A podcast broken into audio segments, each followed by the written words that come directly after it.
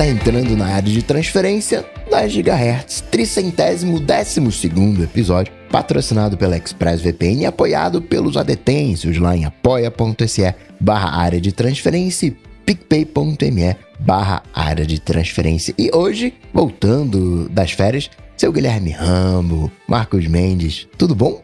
Olá! Tudo beleza? E por aí, como estamos nós três, todos já sabem o que fazer. Mandem corações e lontras para o senhor Bruno Casemiro, que há rumores está quase concluindo A missão sua missão secreta. secreta. Então, a expectativa tá grande pra semana que vem. Eu tô ouvindo muito a voz do Bruno, porque tem gente aqui em casa jogando o joguinho novo lá do Harry Potter, a versão em português, então eu fico ouvindo a voz do Bruno. Eita, o que que é? Ah, é verdade. Ah, que legal.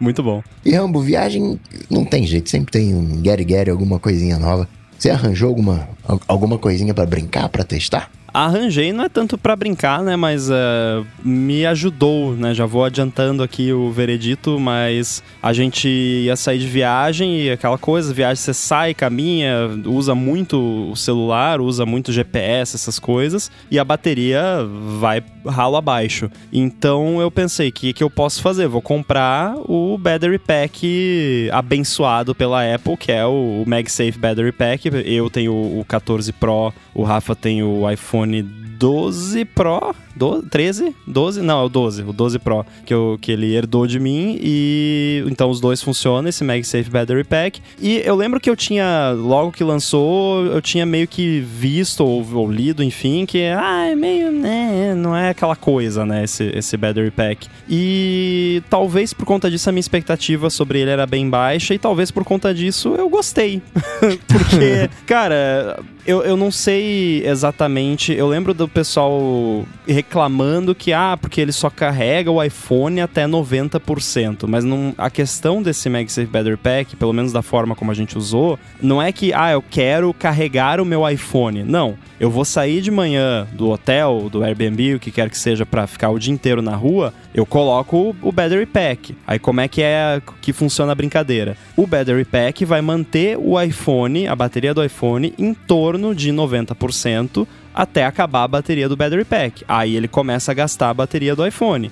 E foi exatamente isso que aconteceu. Então a, bade a bateria, a bateria do, do Battery Pack durava mais ou menos, sei lá, até uma da tarde, digamos assim, começando ali o dia às nove e pouca da manhã. E depois disso a, bade- a bateria do iPhone durava até o final do dia, até voltar para pro hotel ou pro Airbnb, para um lugar que tenha tomada. Então, cara, pra viagem, eu achei fantástico. Vou usar agora que eu tô aqui em casa? Não, porque não precisa, o iPhone dura o dia inteiro aqui numa boa, mas pra uma viagem que você usa muito o iPhone, que vai ficar abrindo o mapa e tal, thumbs up. Eu aprovei, funcionou pra nós dois. Só não podia esquecer sempre, né, de noite lá, chegava e carregava o battery pack também, né, não só o iPhone. Numa situação que você sabe que você vai ficar muito tempo na rua, aí mesmo, e você vai precisar usar muito o telefone, por exemplo. Você imagina que você pode considerar levar o battery pack ou não mesmo? Isso é para viagem, é para um outro estilo de uso do, do dia a dia. Olha, se tivesse uma situação que, pô, eu sei que eu vou ficar o dia inteiro fora, sabe? Vou pra praia aqui, não vai ter lugar pra carregar e tal, vou tirar um monte de foto. ah, Eu até esqueci desse detalhe, né? Uma das coisas que gasta a bateria também é que eu tirei muita foto nessa viagem, tudo com Halide em Pro RAW, de qualidade máxima e tal. Bateria também vai drenando. Então, sim, eu usaria aqui, se, ah, vou ficar o dia inteiro fora, não sei se eu vou ter onde carregar o iPhone, eu usaria o battery pack numa boa. A minha maior questão era saber se ele ia realmente fazer uma diferença que seria a diferença entre não ter ele e ter ele valeria a pena. E no meu caso, no nosso caso, valeu porque ele segurava ali mais ou menos metade do dia, a outra metade era a bateria do iPhone, sendo que aqui no dia a dia normal a bateria só do iPhone dá conta. Mas sim, se eu fosse sair, usaria, ficar o dia inteiro fora. E então funcionou pra mim. É, negócio do encaixe, se você usa capinha, aí vai ter que. Só se você usar aquela capinha, acho que da Apple, que é transparente, que já tem meio que um É encaixe pra é. ele também. Mas se você usa uma capinha qualquer, seja da Apple, seja de terceiros, aí não tem jeito, você vai ter que tirar a capinha. Então o Rafa usa a capinha no iPhone dele, ele tirou, ficou usando sem capinha quando tava com o battery pack. Eu não uso capinha, então pra mim não fez diferença. Único detalhezinho que, assim, não não prejudicou o uso, mas que é o tipo de coisa que você que eu esperaria melhor de um produto da Apple, ainda mais no iPhone 14 Pro, que é o mais recente, é que ele é MagSafe, então ele tem lá o círculo e embaixo ele tem um, um risquinho, assim, uma pílula, né? De, de uma pílula uhum. de magnetismo que gruda lá. Essa parte de baixo, o magnetismo é um pouquinho mais fraco, então ele tem um joguinho ali para um lado e para o outro. Se você mexer, ele mexe meio com facilidade. Não uhum. caiu nenhuma vez, eu fiquei botando, tirando do bolso, no, em nenhum momento ele caiu ou chegou perto de cair do iPhone. Mas é o tipo de coisa que dá faniquito, né? Você tá ali, daí, ah, tá torto aqui o negócio, né? Então é uma coisinha que eu espero que eles melhorem. Acho mó bonitinho, né? Parece criança de mochila nas costas, né? Indo pra escola. Aham. Uhum. Aquele modelo anterior, né? De uh, Better Pack, que era Lightning, quando você enfiava no, no Lightning, a bateria, entre aspas, desarmava, ele consumia a bateria do case e preservava a bateria interna. Mas diferente se você colocar qualquer outra bateria, isso não acontece, era exclusivo da Apple. Você percebeu algum rearranjo de bateria, alguma coisa? Ou, ou foi só esse comportamento que você citou? Ah, não, ele faz a, basicamente a mesma coisa. Ele, ele prioriza a bateria do Battery Pack, só que é diferente do mecanismo desse que você falou, porque como ele é por indução, ele não tem como desarmar né, a bateria do iPhone, porque não, não tem corrente suficiente ali, eu acho, para fazer de, diretamente né, a, a alimentação do iPhone pela bateria externa. Então ele vai tipo, empurrando carga para a bateria do iPhone. Aí, ah, a bateria do iPhone está em 89%. Ah, manda 1%, né?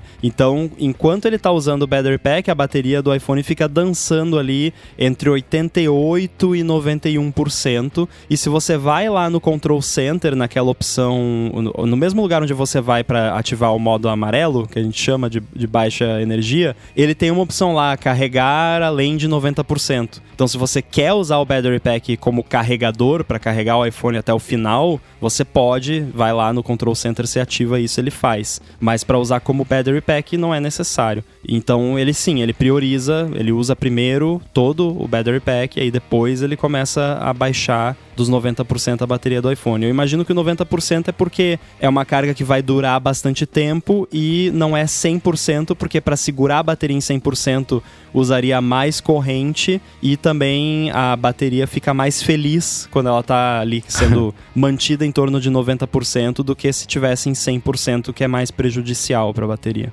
É, nossa, pra mim, a minha regra de ouro que eu conhecia era o lance de 80%, deixar carregar até 80%, depois deixar descarregar até sei lá, 20, 10, não sei, depois voltar a 80%. Esse dos 90 é informação nova para mim. É um trade-off, né? Não é o ideal né, se você puder, mas é um trade-off entre você segurar a saúde da bateria e ao mesmo tempo, quando acabar a bateria do Battery Pack, você ainda tem, tipo, quase toda a bateria do iPhone tá, pro resto okay, do dia. Okay. A, a ideia tá. é essa. Então foi um trade-off que eles fizeram. Mas para quem tá pensando aí em, em, usar numa viagem e tal, eu recomendo. O único problema que acho que o, o Rafa teve esse problema, eu não tive. Teve alguns momentos que apareceu aquele aviso: ah, o, o iPhone vai continuar carregando quando esfriar, basicamente. Tipo, ficou quente demais. Acho que por conta de ser por indução e tal, no bolso do casaco andando tal, né?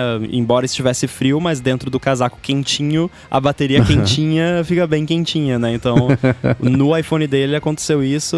Não sei se porque sabe, ficou caçando Pokémon, alguma coisa assim, que aí esquenta mais o iPhone. Ah, mas a indução é complicado, né? Esses dias que tava muito calor, pelo menos aqui em São José, o iPhone carregando aqui parado, desligado, em cima da mesa por indução tava carregando e tava calor, abafado. E ele falou: eu, tá muito quente, eu carrego depois. Deixa esfriar, aí eu carrego. Então, esquenta mesmo isso, não é brincadeira não. É, é verdade. Bom, e pra quem quiser saber mais sobre a viagem, tem aquele podcast que a gente não fala, né? Que tem aqui na, na Gigahertz, que ninguém sabe qual é, mas tem um link aí aí nas notas do episódio. Acho que foi mais de duas horas, né? Contando... Foi um pouquinho mais, é. Rendeu o papo. É. Eu terminei a gravação, a edição, já fui ver passagem, hotel, pois preço. É. Procurei moedinha na, na, na almofada aqui no sofá. Então, quem tiver precisando aí de dicas de Europa, mais especificamente Barcelona, Paris e Roma e outras coisinhas também lá da Itália, dá uma conferida nesse episódio que tá bem legal. Ficou bem bacana. Agora, Rambo, você tem algum complemento naquela história dos logins de aplicativo via iCloud, via é, Sign with Apple, né? Então, na verdade, o, o follow-up é justamente sobre essa distinção que. Eu fiquei, eu escutei vocês falando desse assunto no, nos ADTs passados e acho que vocês não mencionaram essa distinção porque a pessoa que mandou a dúvida originalmente falou sobre fazer login usando uma senha específica, que é você cadastra lá no, no, no Apple ID e tal. Então seria só para deixar clara essa distinção que uma coisa é quando você vai lá no, no Apple ID, você cria uma senha específica, que aí você tá dando acesso a um aplicativo, a sua conta da Apple e aí inclui o iCloud. E aí esse aplicativo tem acesso a certas coisas. Sign in with Apple é uma coisa completamente diferente e é um nível de acesso bem menor e bem mais restrito, porque quando você faz um sign in with Apple, o app recebe tipo um ID, o seu e-mail, que pode ser o e-mail anônimo lá ou e-mail de verdade e o seu nome. E só. É só isso que o app vai receber. Ele não tem acesso a nada da sua conta, ele não tem acesso a calendário, a lembrete, a notas, nada, nada, nada. Quando você cria uma senha específica lá e dá essa senha pro app, aí já é outra história. É o tipo de coisa que eu já olharia com mais cuidado, mas, né, aquela coisa, se é um app confiável e tal, e beleza. Então, só para deixar clara essa distinção entre dar acesso a um app ao seu iCloud, né, tem várias formas diferentes de você dar acesso de um app ao seu, ao seu iCloud. A gente falou só de duas aqui, mas tem também quando um app usa lá o Cloud Kit da Apple, você vai lá no, no, nos togglezinhos do iCloud, tem lá a lista dos apps. Então vai ter lá o Chip Studio, o AirBuddy, eh, os outros apps todos, você pode marcar, desmarcar. Então são coisas bem distintas. E a gente comentou sobre RSS. O Rubens Padovese mandou um vídeo do Dio Linux explicando o que é o RSS, a origem, funcionamento, como usa as plataformas. Inclusive, podcast é RSS, né? Tá completando 20 anos agora, eu acho. Se eu não me engano, a especificação RSS 2.0. O link vai estar aqui nas notas do episódio. E Mendes, o Josué Júnior tá é. juntinho com você no Feedly. Aí, temos pelo menos três pessoas que usam Feedly agora. Então eu, o Felipe e o Josué Júnior. Eu usava até parar de usar RSS, mas eu usava o Feedly também. É isso que eu ia perguntar. Eu não sei os seus hábitos RSSísticos se você ainda usa, se não usa, então não mais. Não, não, eu parei de usar. Talvez agora eu volte, mas não sei. É porque eu usava o Twitter como RSS, né? Porque naquele aquela curadoria humana. E aí agora o Mastodon já tá fazendo esse papel, porque o conteúdo que eu sigo é dessa galera e a galera que tá no Mastodon já, então não tô precisando de RSS ainda, mas se precisar, vou pro Feedly de novo. Burra. o que não vai mais poder fazer com o feed RSS é assinar o Twitter, né? Porque teve o corte das APIs. A gente chegou a comentar disso, né? Que cortou os aplicativos de terceiros, mas as APIs ainda estavam ativas. Agora uh, cortaram. Acho que o prazo é por esses dias, dia 13, 6, 8, enfim para o corte, mas depois teve um descorte do corte. Né? Porque se for gratuito, embora não tenha ficado claro para mim como é que você caracteriza um serviço gratuito. Onde é que você diz lá, não, é gratuito e tal. E aí com isso você teria a, a API liberada. Inclusive por uma escrita básica, se eu lembro bem, ou entendi bem os, essas novas regras. Então, é um alvo meio móvel isso, porque, na verdade, entrar em vigor hoje, que estamos gravando dia 8 ou 9, talvez, esse, é amanhã, mas o Twitter adiou essa mudança por mais alguns dias e liberou o uso de APIs do jeito simples, só para leitura ou só para escrita? Só para escrita. Só para escrita, é. Então, aplicativos de terceiros, por exemplo, seguem banidos. E o próprio, como é que ele chama lá o cara do Brent Simmons, né, que faz o Net Wire? Ele uhum. falou, ó, mesmo com essa liberação, o Net Wire não vai mais permitir isso, porque se amanhã mudar de novo e perdeu a confiança, é um, é um sentimento que eu vejo ecoando por toda a comunidade de desenvolvimento, que é assim, putz, qual que é a confiança que a gente tem de voltar a depender disso se amanhã vai, sei lá, o cara acorda com o cabelo virado para lá e não para cá, e aí ele muda todas as regras de novo e tudo mais? Existe a, a, a segurança jurídica, né, ou a insegurança jurídica, que a, o pessoal vive falando do Brasil, né, ah, o Brasil não tem uhum. segurança jurídica, então é muito difícil você ter um negócio, é tudo muito caro.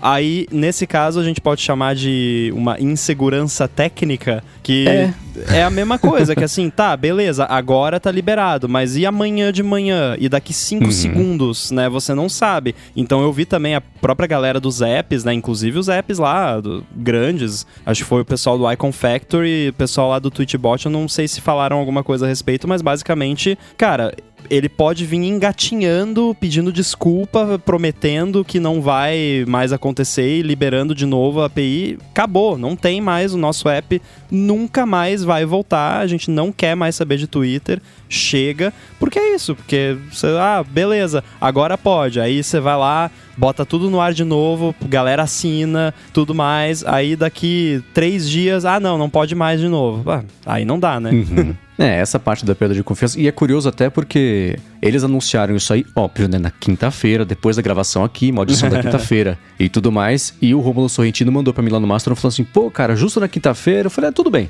Semana que vem, deixa, eles vão mudar de novo e de novo. Na semana que vem a gente conversa sobre o, como é que vai estar tá naquele momento, que estamos agora, nesse momento. Então é isso. E tem toda aquela coisa assim, né? A, a mudança de regra foi de cortar completamente a API pra, ah, agora a gente vai ter um, uma API específica para pessoas pessoas que gerem conteúdo de graça pra gente. Você fala, tá.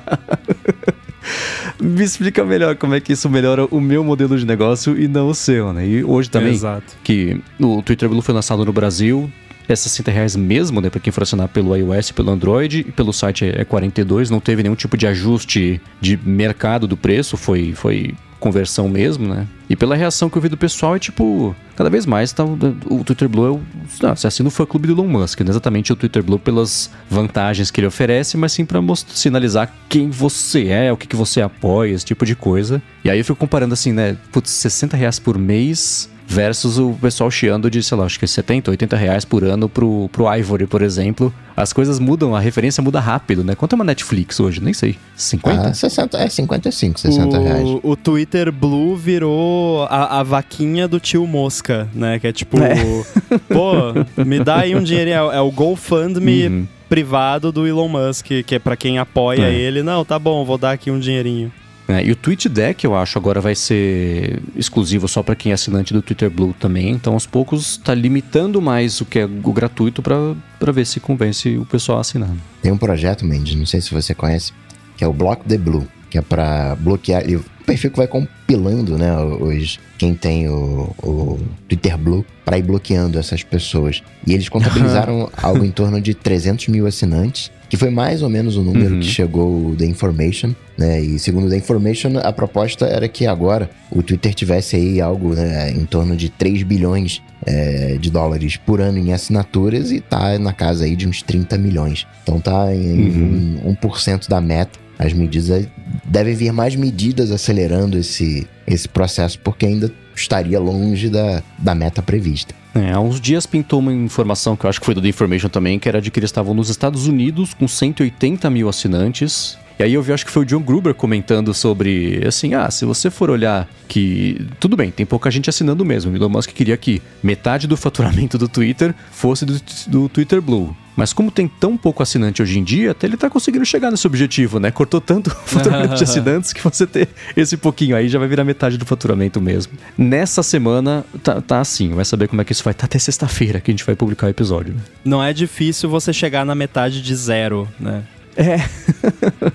e fica fácil dobrar a meta depois também, né? É. Mas, falando tanto assim de RSS, de alguma maneira o, o, Twitter faz, faz um papel de, de RSS. Tinha até um carinha que eu esqueci qual era o nome. Era um aplicativo que você conectava na sua conta de, é, de Twitter. E ele varria os links que apareciam na tua conta e montava um o feed. E esse aí. Que era um tatuzinho, né? Um, um ícone. Isso, muito bom. Eu, eu usei por um bom tempo ele. Sabe o que aconteceu com ele? Morreu.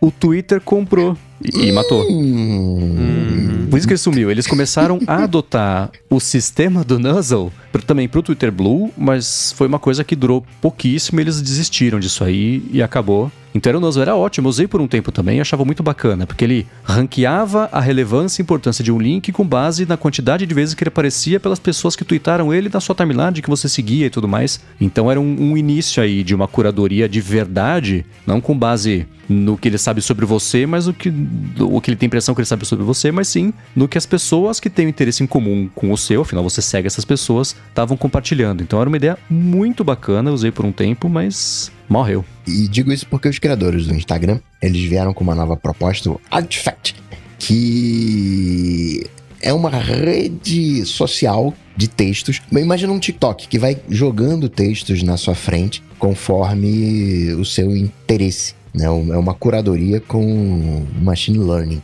E é interessante isso, porque tem gente hoje que defende que o TikTok já não é mais uma rede social. O TikTok entrou numa nova categoria, criou uma nova categoria chamada rede de entretenimento. TikTok é um buraco uhum. que você entra, você não segue ninguém e o safado consegue te jogar coisas interessantes para você que você vai consumindo visceralmente. Então a proposta é, dessa rede social, talvez de entretenimento, de leitura, seria fornecer esses textos. E eu não sei se cola, porque texto é uma coisa meio, meio grande, né? É, o, acho que parte do, do, do, bacana do TikTok é que você sabe, antigamente, né, no início, você sabia que era 15 segundinhos, era rápido, e aí depois, né, você foi treinado para ah, não, tá, 30 segundos, 60. E hoje você acompanha um vídeo de 3 minutos, acho esse que é o limite hoje no, no TikTok, mas uma alternativa tinha, era Flipboard, não era? Que era uma, uma revista também montada, meio que sob demanda, não uhum. me lembro quais eram os, os, os critérios. Era os, o R, os feeds RSS que você assinava,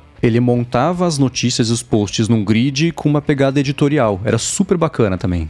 Acho que o Flipboard ainda existe. Não sei se tem essa mesma pegada, Twitter mas no iPad, por exemplo, ele era lindo, funcionava super bem. era muito bacana no iPad, eu gostava do Flipboard. Vocês acham que isso colaria? Vocês adotariam isso? Ô, Rambo, você deixaria de seguir o seu Mastodon Social Feed por, por algo assim, um artifact? Assumindo que funcionasse bem padrão TikTok. Olha, substituir acho difícil, né? Você falar em substituir uma coisa. Usar talvez, mas o fato de ser texto me coloca em dúvida sobre a viabilidade viral disso, porque a sua, digamos assim, a palatabilidade de uma quantidade enorme de textos que você vai scrollando é muito menor do que de uma quantidade de vídeos. Então você chega no final do dia ali, você tá cansado, você quer entretenimento, você vai ficar ali meia hora vendo vídeo engraçadinho no TikTok, você não vai ficar meia hora lendo textos e, e texto e que qual é o o tamanho desses textos, vai ter uma animaçãozinha nos textos, sei lá. eu, eu, acho muito.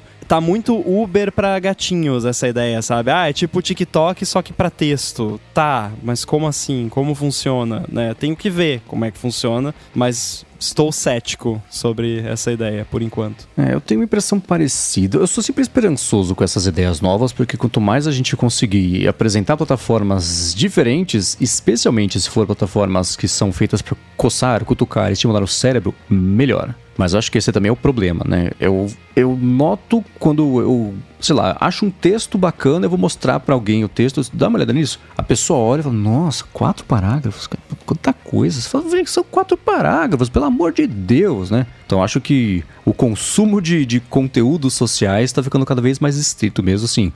Eu queria chegar, pega, perguntar para as pessoas, qual foi a última vez que você parou, o que estava fazendo e viu um vídeo de três minutos do YouTube sem pausar, sem trocar de aba, sem acelerar, sem dar skip ali na timeline. Não tem. Eu aposto que isso não existe mais hoje em dia, porque. é, tudo bem que o YouTube é uma categoria separada, porque você tem tudo. Ah, gente, aí, como é que vocês estão? Tô aqui mais um vídeo do canal, vai no sininho, aperta o lá, se inscreve, ó, semana que vem. né? Tem isso. Então, isso Cara, dá pra pular. Se o vídeo começa, hey guys, eu fecho é. na hora. e aí, galerinha? Então, Fechei. Uhum. Exato, né? Mas, tirando, pensa que não é um vídeo assim, né? Então, eu acho que o, o, o tempo de atenção, o tempo para fisgar a atenção da pessoa e manter a, atenção da, a atenção da pessoa tá cada vez mais estrito. E isso é, assim, reflexo de stories, TikTok e tudo mais. Não é assim, ah, essa juventude. Não é isso. O, o perfil de consumo migrou para isso hoje em dia. Pode ser que estamos chegando no, no, na época em que o pêndulo tá parando de ir para um lado e vai começar a ir para outro. Será que o Artifact vai ser um disparador disso? Ou, ou não sei, ele está se aproveitando de um vácuo deixado no mercado inteiro que é de promover textos de um jeito inteligente. Pode ser porque ninguém tinha inteligência suficiente para fazer isso, inteligência técnica para fazer isso, né? Ou pode ser porque ninguém queira um negócio desse. Daqui a seis meses a gente descobre. O que me deixa pessimista sobre essa ideia é que ela foi anunciada na quarta-feira passada. Na quinta-feira ninguém mais tá falando sobre isso. Uma semana depois ninguém nem prova que existe, né? Então, eu, eles quando eles anunciaram o, o lançamento disso e falaram, ah, vai ser basicamente um TikTok para textos, e poxa, teve o Nuzzle, teve o Pulse, teve o Zite, todo mundo tentou fazer e falhou, mas hoje em dia, por conta dessa da, dos algoritmos e do jeito que você consegue fazer, do machine learning para te entender, entender o que é interessante, cruzar isso tudo para te entregar uma coisa que ninguém consegue te entregar, assim como o TikTok entrega uma coisa que nenhum outro aplicativo entrega, que você vai consumir bacana. Quero ver como é que vai funcionar. Eles estão com lista de espera, aquilo tudo que a gente sabe que geralmente demora, né? Eu faço um paralelo com o Post News, por exemplo, que estava na lista de espera e vamos lançar, não sei o que lá, e aquela coisa meio concorrida, meio conceito de vai ser, e eu até sempre gostei dessa ideia, né? De você gerar um conteúdo, você publica, cada um que der um like lá te deu um nadinha, que isso no, no fim das contas pode somar alguma coisa. Também, eles abriram lá a rede e deu traço, né? Ninguém deu a menor bola, mas para isso eu faz semanas que eu não entro. O Rambo não sei se entrou desde que você ganhou acesso. Eu entrei quando eu me cadastrei, aí segui a Kara Swisher, segui você, entrei mais uma vez e nunca mais. É, então. Mas é que assim, um, uma coisa que, que pesou muito na questão do Post News de eu não entrar mais é que não tem app. É. Aí, sim. cara, não. É, é ah, o Rambo só quer saber do app nativo. Não, não é isso. É, ah, poderia deixar aberto no Safari do iPhone? Poderia, mas não é a mesma coisa, sabe? Se eu tô uhum. ali esperando chegar o elevador, eu não vou abrir o Safari, catar lá o Post News, esperar carregar. E aí, normalmente, site não lida tão bem. Por exemplo, ah, tá, tá descendo o elevador, aí trocou do Wi-Fi pro 4G, daí site já buga tudo, o app normalmente é mais resiliente. Então, se eu vou, tá, tô ali esperando o elevador, quero ler uma coisinha rápida aqui, eu vou no Mastodon agora, eu vou no Ivory. Antes eu ia no uhum. Twitchbot, agora eu vou no Ivory. Se tivesse o app do Post News, de repente eu abriria também, porque, ah, vamos ver o que a Kara Swisher tá, tá postando, vamos ver o que, que os jornalistas estão escrevendo aqui. Mas como não tem app, aí não, não entra na minha rotina. E se não entra na minha rotina, eu esqueço e não uso. É. Ler um texto no elevador é sempre complicado, né? Porque você não sabe quanto tempo que vai levar, né? Um tweet, eu sei que eu consigo ler um tweet eh, num elevador. E se eu... Mais ou menos. A partir de hoje são 4 mil caracteres. É, são 4 mil caracteres. Não, só, só pra me defender aqui, não é que eu tô lendo textos inteiros no elevador, né? Porque o elevador não é... Primeiro que eu não moro num prédio tão alto assim, segundo que o elevador não é tão lento assim. Mas o que que eu faço normalmente? É... Tweets Vou ou... De escada. É, aí seria um exercício mental e físico ao mesmo tempo. Mas eu faço meio que a, a minha própria curadoria né, nesses momentos. Então, ah, um, um tut ou um tweet que a pessoa só escreveu um negocinho ali, você até consegue ler. Mas normalmente são links. Então, ah, tem um post aqui do John Sandel sobre o negócio do Swift, não sei o que. Eu vou lá, bota na lista de leitura. Ah, tem esse post, ah, tem esse vídeo. Eu vou salvando para depois as coisas. Então esse é o momento que eu uso para aproveitar esse tempinho que eu tô ocioso ali para fazer essa curadoria. E aí depois, mais tarde, quando eu vou tomar um cafezinho ali e tal, aí eu sento e, e leio com calma as coisas. É esse né, destralhar as coisas, né, que, que vão chegando, eu faço isso. Dá para fazer isso no elevador, porque é rapidinho, né? E se você pular um tweet, é, você não vai né, morrer, né? Aquele tweet não vai mudar a sua vida, ok, parei pelo meio e, e, vida que segue. Mas uma rede social assim, né? De TikTok também, né? Você pode ver aquela parte do vídeo ali. Por mais que tenha um som, enfim, né, tem alguns complicadores para um caso de elevador, mas assumindo que né, tem um fone de ouvido, tá resolvido. Ah, eu tô sempre de AirPods. E você pode parar, pode parar no meio que depois até volta ali da, daquela sequência, aquela coisa. Mas o grande barato que eu entendo disso tudo é. E é esse o funcionamento, no final das contas, de machine learning, é tudo uma questão estatística. Então tem uma máquina é, dedicada. Qual é a maior probabilidade dele que a, a, vídeo, que texto eu tenho que colocar na frente dele na sequência para que ele continue, uh, para que ele assista até o final e queira ir pro próximo. Né? É uma, você tá lutando, é que nem você jogar xadrez com um computador, né? Você vai perder. né? E esse é um, um dos meus problemas, é, receios na verdade, com toda essa coisa de machine learning, de, de, de, máquinas, e por isso que eu prefiro RSS e de alguma maneira ir atrás do, do, do que eu preciso ou quero ir, porque acaba sendo uma luta desigual, né? Tem toda um, um, uma treta agora, né, de, lá nos Estados Unidos, para regular de alguma maneira o TikTok, porque o TikTok tá manipulando. E fizeram algumas comparações dos, do, do feed que rola no, no é, na China e do feed que rola, por exemplo, nos Estados Unidos. E na China você tem muito mais conteúdo, digamos assim, didático, conteúdo incentivando a galera a ser cientista, por exemplo, enquanto que nos Estados Unidos, entre aspas, você tem bobeirinha. Tem bobeirinha porque a galera quer é, ter bobeirinha e não existe nenhum incentivo para Eu acho muito engraçado as pessoas acharem que isso é algum tipo de manipulação e não apenas um reflexo da uhum. cultura, né? Eh, mas eu ia brincar aqui, falar ironicamente também que eu tenho usado mais o TikTok, usei bastante TikTok nas férias e já tenho uma bandeira do Partido Comunista aqui na, na parede do, do meu quarto aqui, né? Porque esses, fui manipulado, que é, é, só o que aparece no TikTok, né? Só manipulação do governo chinês. Eu já estou completamente com meu cérebro lavado. Que nem aquela, o, aquela proposta né, de, ah, não, cinema tem que ter não sei quanto de, de, de, de cinema nacional para promover é, cultura nacional e coisas do tipo, né? Então a, a briga com quando a gente entra né, em machine learning, é, como é que é esse algoritmo, né? Como é que funciona esse algoritmo? Por mais que seja um reflexo da, da cultura, é, a gente não sabe, né? Porque tá numa, numa caixa preta. E se o futuro é essa caixinha, né? Esse algoritmo, esse machine learning, a gente vai ter que abrir essa caixa preta de, algum, de alguma maneira, né? Entender o que, que tá ali dentro. É, isso é uma frase que até o. Eu não lembro qual dos criadores do, do Instagram, que é do Artifact, comentou também, que sobre machine learning é assim: não funciona, não funciona, não funciona, aí começa a funcionar. Aí funciona bem. Aí funciona assustadoramente bem. E no fim das contas, é uma coisa meio que anda meio sozinha depois de um tempo, né? Tem também o XKCD que fala sobre o machine learning e tudo mais. A gente vai jogando um monte de dado e mistura. Mistura, mistura, mistura. Aí uma hora dá certo, se começa a dar errado, a gente mistura de novo e ele começa a dar certo sozinho. Eu não sou muito entendido do, do da, das tripas do machine learning, né? Eu, eu sei usar algumas ferramentas e, e, treinar alguns tipos de modelo muito limitados e o meu conhecimento se limita a isso, mas dentro do conhecimento que eu tenho, é, o, o, o machine learning é uma caixa preta. Sim, assim, uhum. você. Beleza, você desenvolve os modelos, você cria diferentes camadas e, e, e ele vai definir os pesos para cada node ali dentro e vai entrar lá, passar o funil, filtrar e tal, vai sair o resultado lá. Mas você não sabe exatamente não tem como você colocar um breakpoint lá e ver, não, parou aqui e aqui esse valor tá assim porque entrou isso e saiu. Não, é, é uma coisa muito. Não é, eu vou falar aleatória, mas não é aleatória, mas enfim. Estatístico. Pra, é, para todos os efeitos é aleatório. Então não é como o que eu tô fazendo no meu app aqui, que eu posso botar um breakpoint, ver todas as variáveis e eu sei que se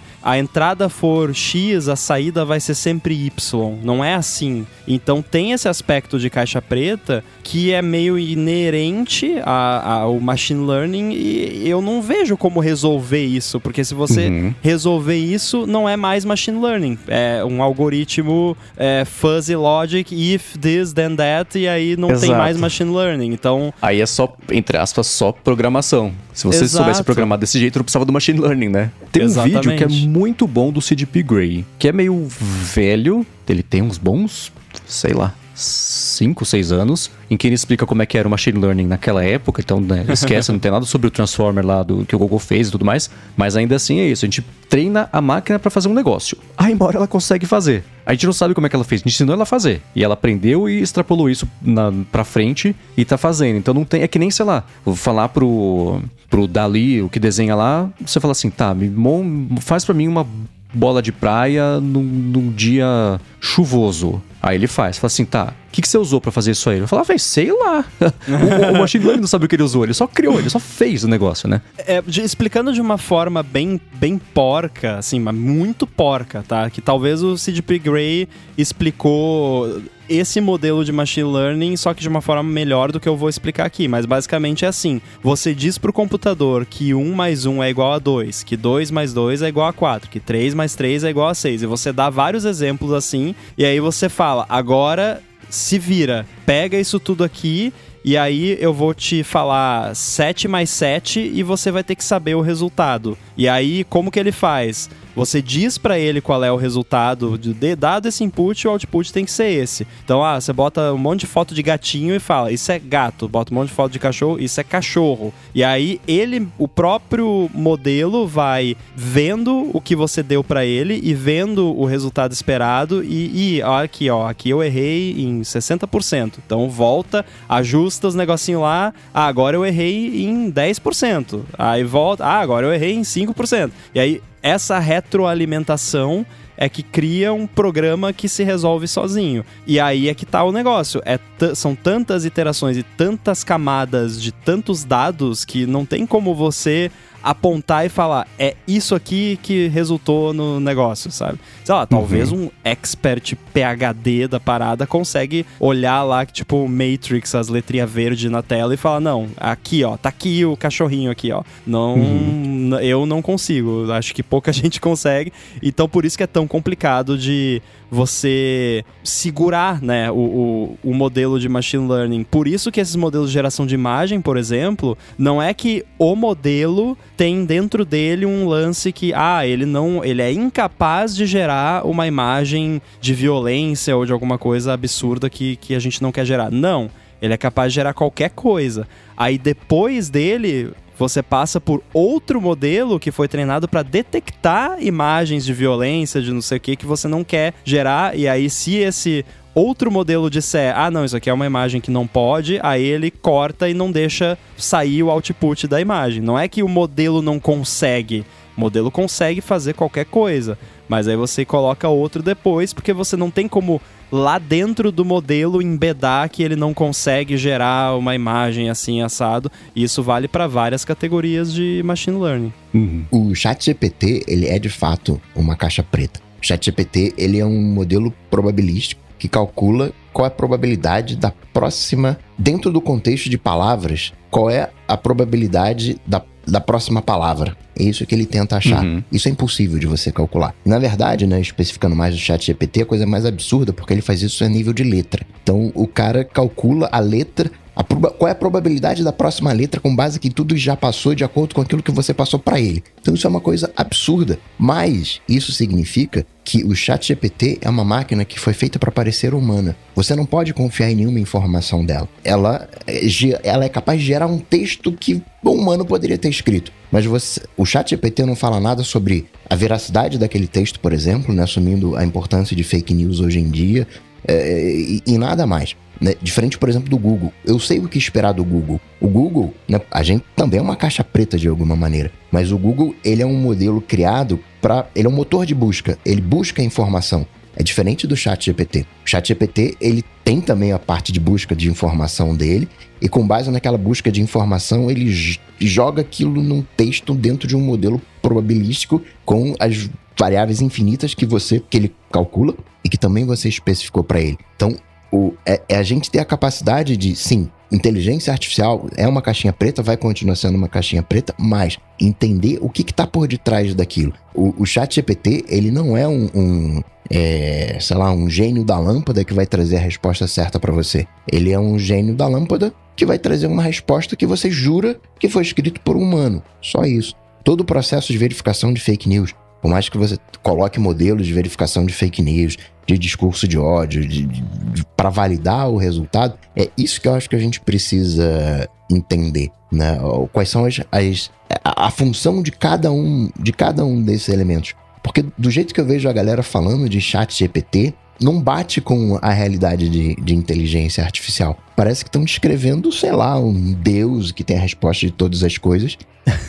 e não, né? É, mas isso, primeiro, é o efeito novidade e a surpresa de essa análise em tempo real da palavra que é inevitável, da letra inevitável que vem depois de cada letra, é uma coisa que não estamos acostumados, funciona de um jeito meio obscuro, estamos acostumados com isso aqui, então parece meio mágico e a gente gosta de se empolgar com a gente, que eu digo, o público em geral, e eu me incluo nisso, gosta de se empolgar com essas coisas porque elas são empolgantes de fato, Sim, é diferente claro. e tá funcionando, né? É, tem a ressalva toda de, ah, o negócio fala de jeito muito eloquente coisas erradas. Falou, bom, políticos são eleitos assim, né? A humanidade sempre foi enganada com isso e sempre funcionou é meio desse jeito, né?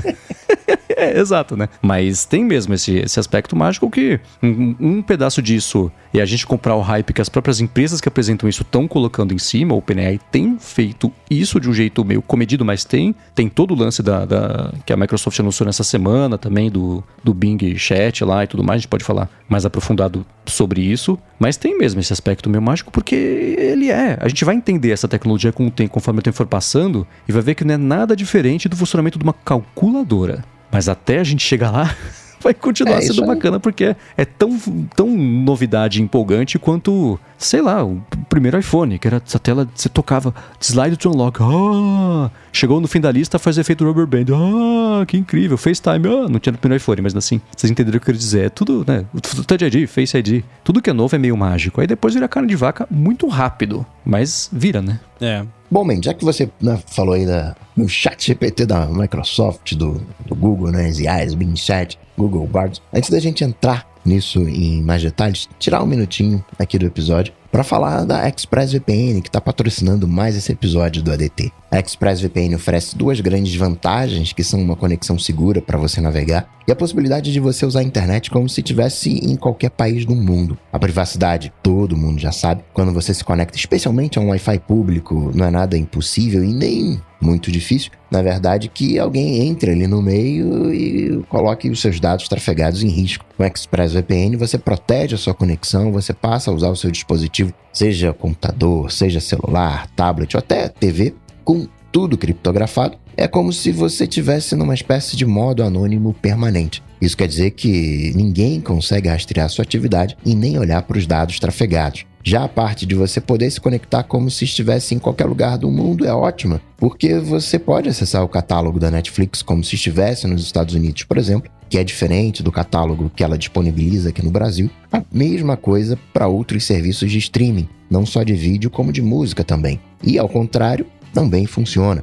Então, se você estiver fora do país e quiser acessar um vídeo do YouTube, por exemplo, que só está liberado para o Brasil, com a ExpressVPN, você vai lá na lista de uns 100 países que ela oferece, seleciona Brasil, ativa e pronto, dá para ver o vídeo. Uma preocupação que muita gente tem com o VPN é como isso afeta a velocidade da conexão. E isso é uma coisa com a qual a ExpressVPN também se preocupa. Por isso ela oferece uma conexão rápida, sem atraso, conexão estável, confiável e conexão segura ainda por cima. Para conhecer melhor a ExpressVPN, faz o seguinte: acesse expressvpn.com/adt. Com esse link você vai ganhar 3 meses grátis na assinatura do plano anual. Você tem 30 dias para testar também. E ainda por cima, assinando por meio desse link, você ajuda aqui o episódio. Então acessa lá expressvpn.com/adt, garante seus 3 meses de graça na assinatura do plano anual e começa a navegar pela internet de forma segura, sem ninguém bisbilhotando o que você faz. Muito obrigado a ExpressVPN pelo patrocínio do ADT e por todo o apoio a Gigahertz.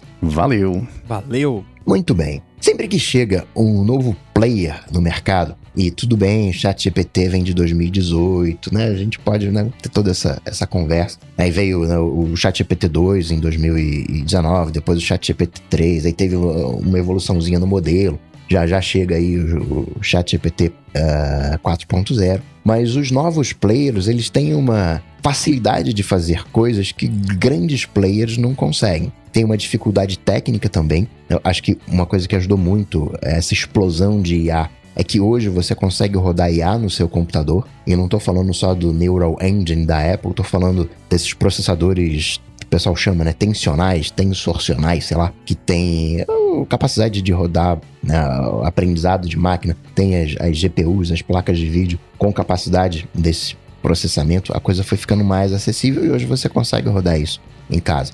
Mas tem aqueles problemas que assustam, né? O, o bardo do Google, ele é nada mais, nada menos do que o Lambda, que foi aquela máquina que todo mundo, caramba, essa máquina tá pensando, vai dominar o mundo, socorro, meu Deus, ele é um ser consciente, né? Já era o, entre aspas, chat GPT by Google dando as caras, né? Quando alguém grande faz alguma coisa, todo mundo vai em cima, vem cá, peraí, ó, não vai chamar ninguém, ninguém de macaco não, ó, discurso de ódio. Já pegaram um fake news do bardo né, falando qualquer coisa, exatamente porque o bardo ele não é, não tô aqui limpando a barra do, do bardo, mas entender o processo, que ele não é para né, verificar fake news, isso é um outro processo. O que ele tem que fazer é gerar um, um, gerar uma conversa humana, você bater um papo com isso. E esse é o meu, o meu medo desses grandes players entrando no mercado, porque eles têm todo o tempo para pensar nisso. Não, o que, que a gente vai fazer? Aí vai fazendo, vaza uma notícia, a notícia ela é mal interpretada, talvez, né, porque são erros do processo. Né, quando uma máquina chama uh, alguém de macaco,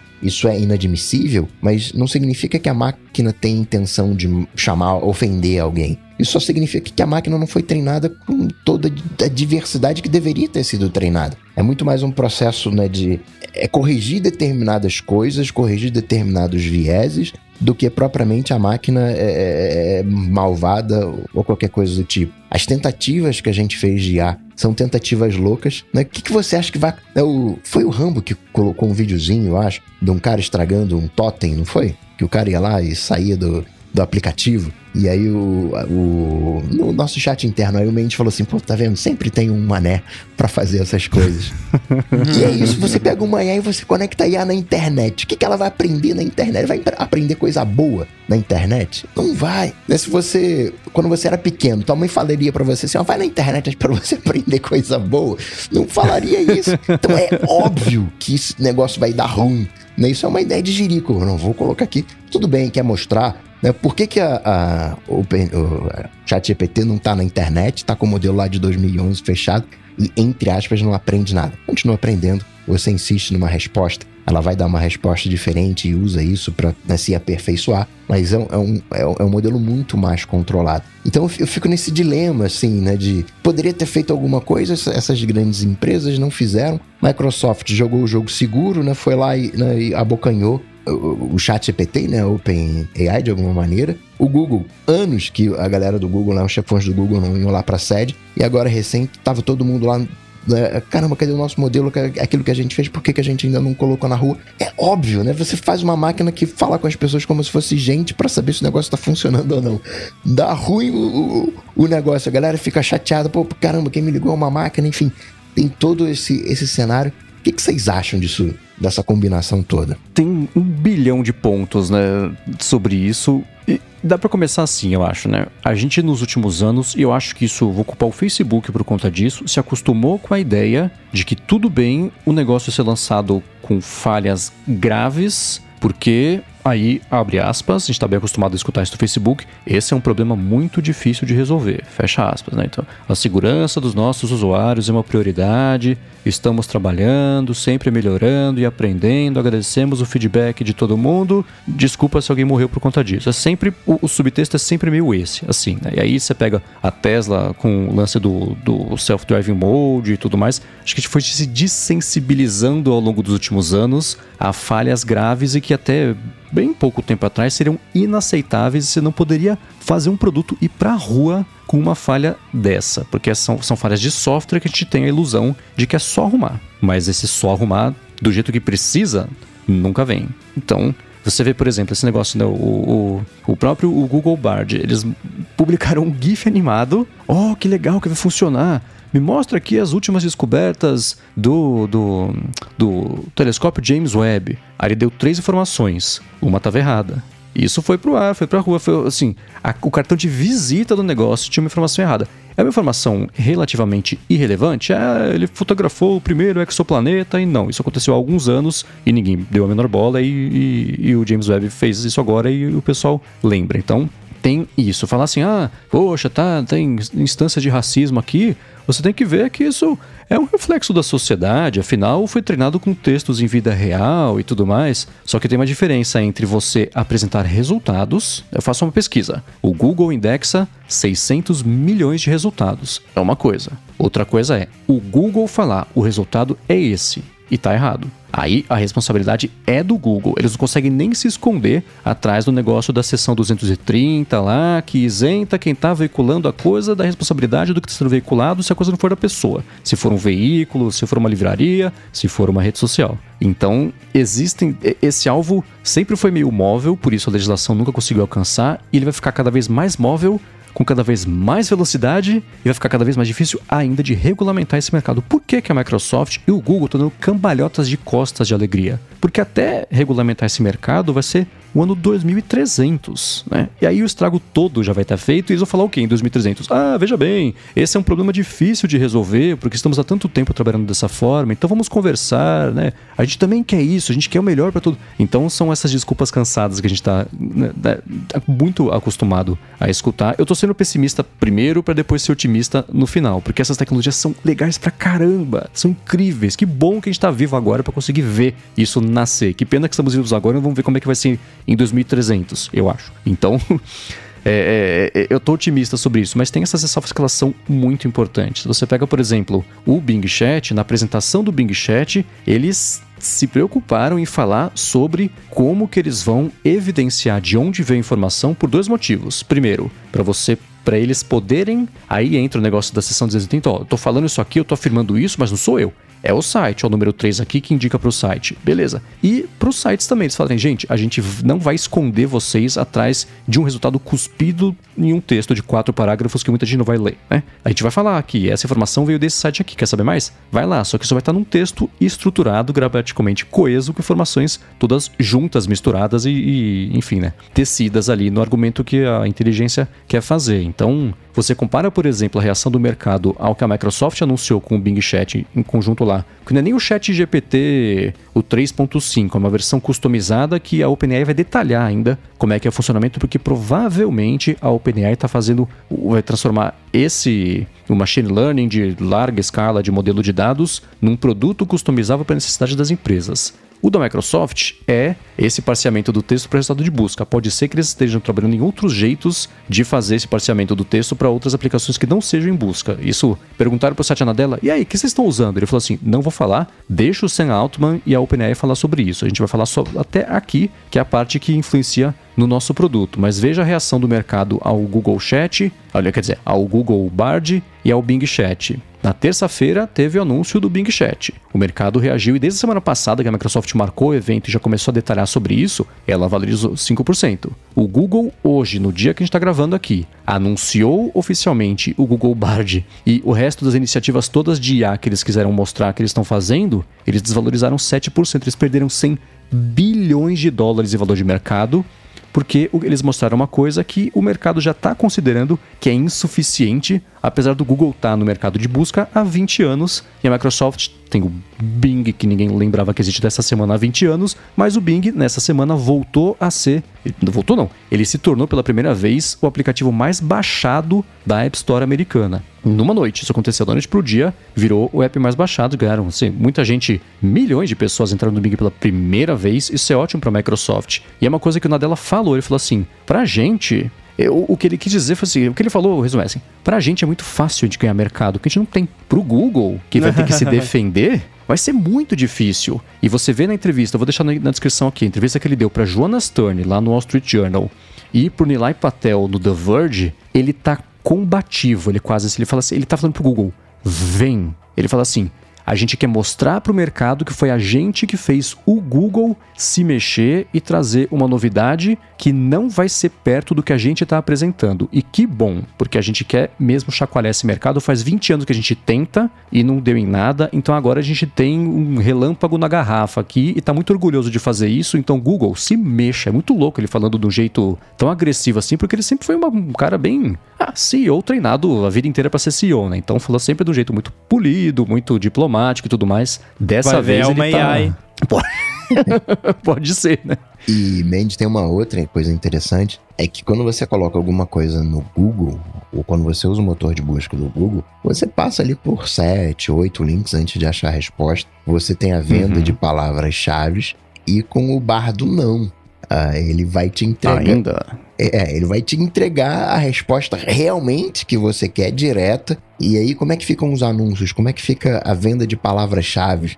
Então, eu vou pagar alguma coisa pro Google, pro Google me colocar no resultado. me inserir no texto lá do bardo. Né? Como é que vai funcionar esse modelo de negócio? Então, de alguma maneira. Não, e aí a gente cai na mesma questão também do, dos geradores de imagem, né? Porque assim, tá, eu, Rambo, tenho meu blog e eu tenho posts lá dando dicas de Swift, de programação, de segurança, não sei o quê. Aí alguém vai lá hoje em dia, procura, ah, como faz não sei o quê CloudKit. Eu tenho uns dois ou três artigos sobre CloudKit no meu, no meu blog. A pessoa vai ver um link do meu blog, vai clicar e vai acessar o meu artigo. De repente ela usa o Command F ali para buscar o que ela quer no meu artigo, mas ela vai acessar o meu blog. Mas aí, se o Bardo indexou o meu blog, aí a pessoa vai perguntar como que eu faço não sei o que. Vai vir a resposta. Tá, e o meu blog? E eu? Né? Eu tô aqui, oi, o que, que eu ganho com isso? né? Tipo, não que, tipo, o meu blog não é monetizado nem nada, tá lá pra quem quiser. Nesse caso, tudo bem.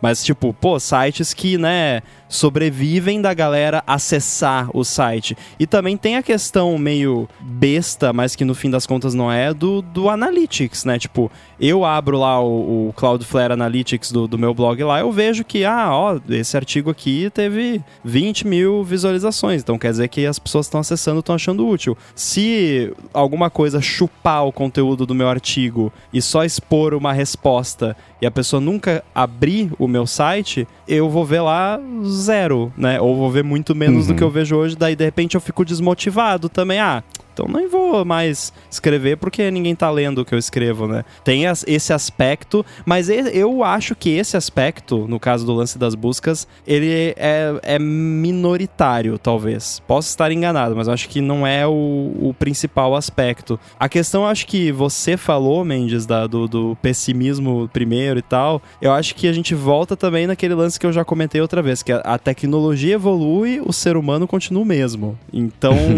os problemas eu acho que vão continuar sendo os mesmos, porque hoje em dia você faz uma busca no Google, você abre lá um link e tal, pode pegar a resposta que não tá bem correta, ou que tá enviesada, ou o que quer que seja. Eu acho que com esse lance vai ser a mesma coisa, sabe? Não, a- as pessoas vão continuar tendo seus vieses, ou vão continuar tendo problema para interpretar o que elas estão lendo, a- as manipulações de ranking e coisa vão continuar existindo. Tem muita dificuldade de pensar como vão lidar com essa questão da monetização, né, de anúncios e tal, porque aí, sei lá, o negócio vai responder para você e vai falar, mas não quer ver esse anúncio aqui primeiro, né? Sei lá. É, é meio engraçado pensar nisso é, é, e no- do ponto de vista de impacto social, eu, eu imagino que possa ter algum impacto de, de- não de uma manipulação intencional, mas aquela coisa, né, da, de uma informação não tão verdadeira acabar prevalecendo porque as pessoas são preguiçosas e, e acabou que o, o machine learning lá deu uma resposta que não estava certa. Mas se você for olhar, por exemplo, para nossa realidade aqui, eu acho que tem muito mais caso de pessoas tendo informação errada porque alguém mandou uma coisa no, no zap do que porque a pessoa foi lá e procurou no Google. Se a pessoa foi Uhum. procurar no Google, a pessoa já está um pouco além, já, já, já merece os parabéns, porque hoje em dia a maioria das pessoas recebe um link, seja no WhatsApp, seja onde quer que seja, e, e vê só a manchete e é aquilo, né? Nem se dá o trabalho de usar uma- um mecanismo de busca. Então, de repente, agora indo pro lado otimista, se isso fizer as pessoas usarem mais os mecanismos de busca, porque hoje em dia as pessoas estão usando menos e estão só é, confiando no que recebem, talvez seja positivo. Mas tem um, um outro detalhe aí que é, que é curioso. Isso até eu tava comentando, né, de, dos amigos, né, de você estabelecer a confiança. Né, por exemplo, quem tá ouvindo a gente, conhece a gente há sete anos. né, conhece o Mendes há sete anos. E já sabe mais ou menos como o Mendes pensa, como a gente pensa.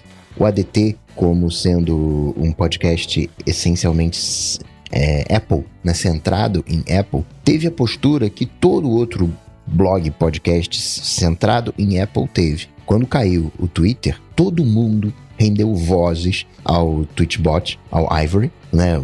E tem os seus motivos, porque foi cortado é, rapidamente, não teve, aviso, não teve aviso, aquela coisa toda. Mas todo mundo tratou o Ivory como se fosse uma instituição de caridade, que estava oferecendo uma assinatura para um produto incompleto, declaradamente incompleto. E tá tudo bem faz parte dessa mitologia. Porque todo mundo gosta do Twitchbot. O, é, era, era Calcbot, né? Aquela calculadorinha que eu achava bacana pra caramba. Sim, é. Tem, tem isso. Né? O, o Mendes, ele é uma pessoa confiável.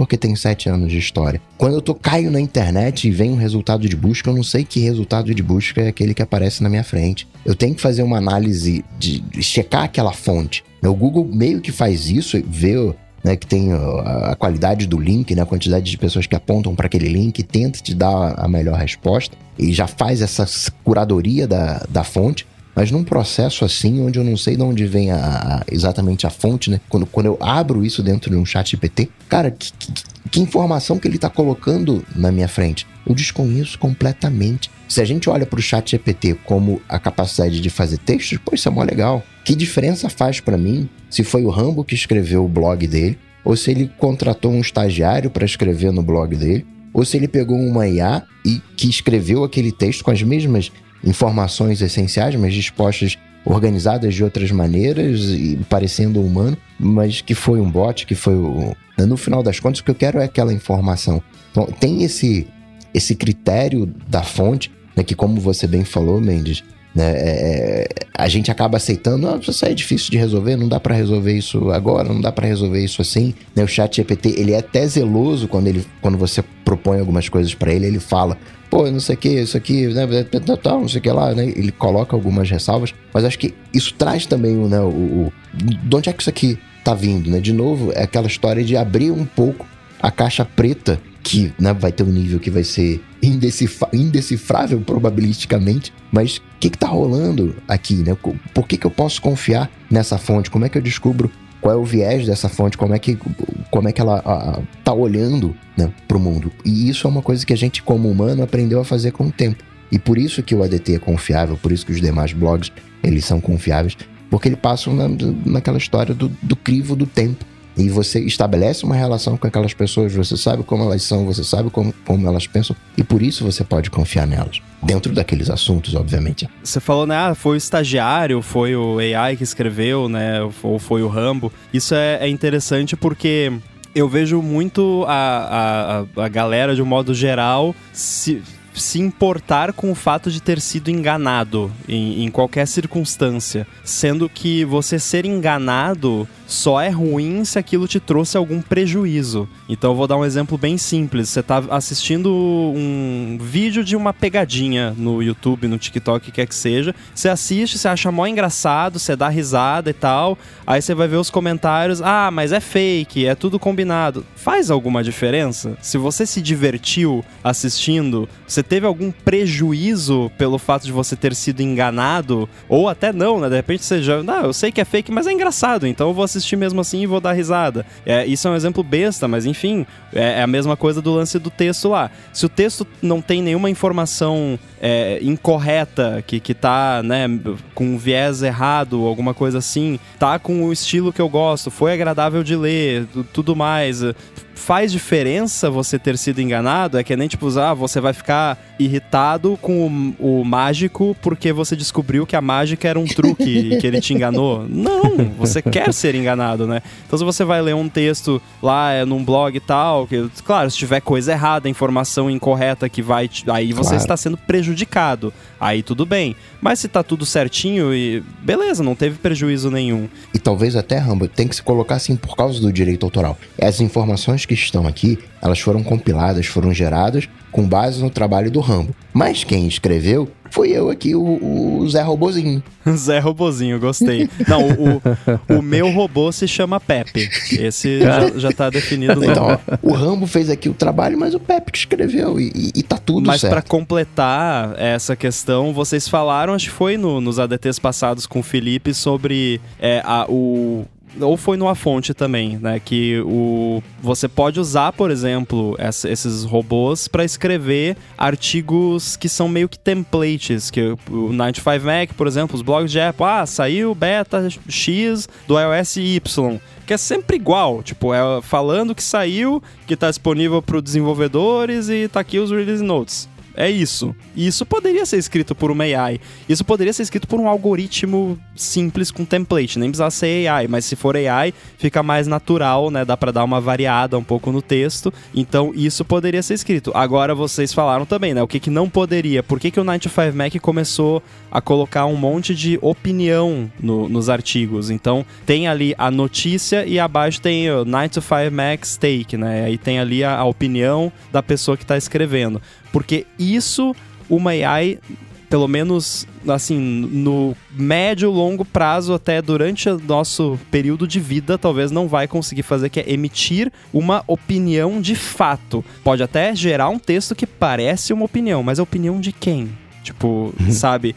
Porque a opinião e aí entra o lance que você falou de confiança e de né, das pessoas confiarem no, no, nosso podcast ou no que a pessoa X ou Y escreve, que a opinião por si só ela não tem valor nenhum senão o valor de quem está emitindo aquela opinião. Então, se a opinião foi emitida por uma máquina, tá, você é você confia que essa máquina tem boas opiniões, mas como assim? Que a reputação do, do, do, do, modelo é boa? Aí, claro, se ah, o Rambo tem o blog dele lá e ele usa um, um chat GPT para gerar uma opinião e publica como sendo uma opinião própria, aí o Rambo está colocando a sua reputação e a confiança que as pessoas têm no Rambo na opinião que foi escrita pela máquina. Então, de, cer de certa forma, eu estou fazendo a opinião da máquina a minha opinião. Mas o valor da opinião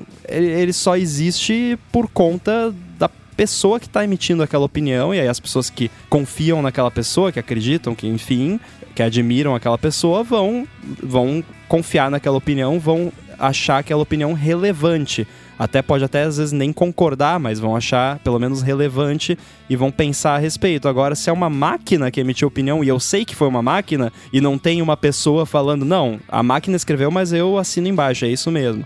Então a opinião não vale de nada, né? E, então AI, por enquanto, não tem opinião, na minha opinião.